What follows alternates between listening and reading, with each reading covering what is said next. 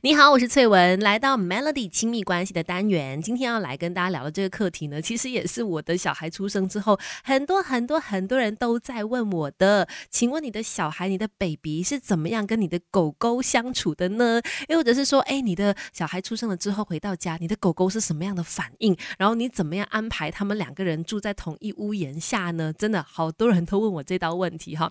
那我可能在跟大家去进一步的去分享关于专家啦一些研究的看法之。之前呢，先来说一说我的状况是怎么样的吧。那我觉得我自己非常的幸运，呃，因为呢，我的女儿哦，呃，在出生了之后呢，回到家，对于我家的狗狗的存在呢，它的呃反应是非常的自然的，一点都没有被吓到。这一点呢，我深深的怀疑跟 胎教很有关系。因为我的呃，说真的，我家的狗狗呢，它的吠声真的是非常的大，非常的尖的。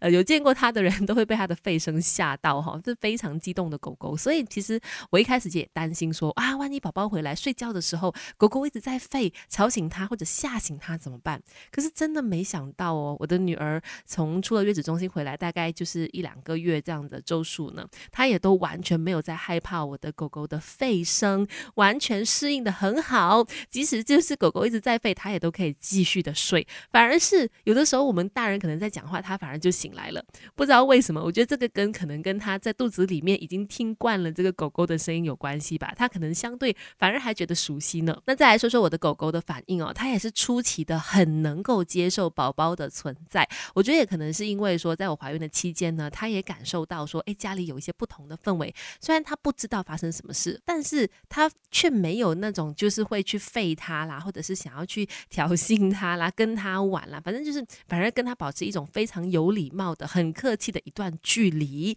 偶尔呢，只是去舔舔这个我的宝宝的。脚板而已，非常非常的听话。其实我也没有特别去训练，或者是特别去呃讲太多。可是他们就不知道为什么，好像莫名的就有默契这样子。那当然，随着宝宝的成长，宝宝会非常希望跟狗狗有互动。可是这方面呢，我还是可能自己会比较小心，因为要小心什么？要小心你的宝宝，因为小朋友呢不懂得力气的拿捏，常常会就是摸狗狗的时候呢，一把就把我狗狗的毛给抓下来了。所以可怜的是我家的狗狗，常常不小心会被宝宝给伤害了。哈，在这方面呢，我觉得有的时候适当的保持距离是应该要的，因为它必须要保护双方的安全嘛。因为有的时候可能宝宝抓痛了狗狗，可能狗狗就会有一些反击的动作，也说不定。那所以呢，尽量的可能让他们保持距离，然后当他们就是有相处的时候，大人也必须在旁边观察，我觉得就能够一定程度的保护两个人的安全了。再来，更多人关心的当然就是，那家里面有猫有狗有毛啊，那宝宝不会过敏吗？关于这道问题，等一下跟你说。说科学研究，Melody 亲密关系，陪孩子长大，当孩子玩伴，育儿之路一起走。你好，我是翠文。当孩子出生了之后，是不是一定要把家里面原本在养的猫猫狗狗宠物给送走呢？这道问题，如果你问我的话呢，我的立场，我的想法是，先不要急着送走。我知道这个事情可能很烦恼着很多的家庭哈，但是呢，我觉得不用先急着把这个家里面原本在养的这些宠物给送走的原因是，首先你也要顾虑到这个猫狗啊，还有宠物的心情啊，他们毕竟也是哎有感情的动物哈，跟你相处了这么长时间了，突然间被送走去到一个陌生环境。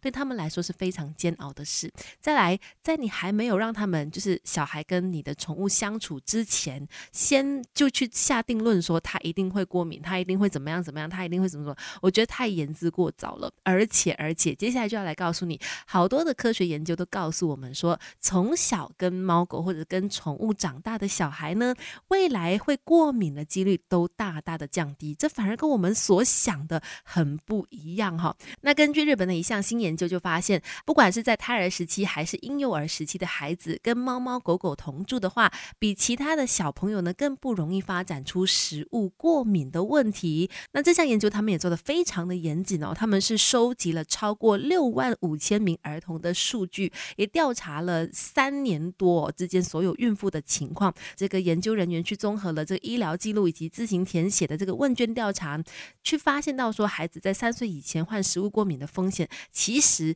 家里面如果有猫猫狗狗跟小孩一起相处的话，他们食物过敏的风险反而大大的降低百分之十三。到十六，而且呢，这个研究还细到哦，他们发现说养狗的话可以减少呃小朋友对于鸡蛋、牛奶和坚果过敏的风险。那养猫的话呢，可以减少鸡蛋、小麦和大豆过敏的风险哈。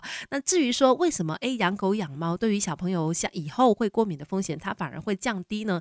等一下来告诉你研究人员的说法。Melody 亲密关系，陪孩子长大，当孩子玩伴，育儿之路一起走。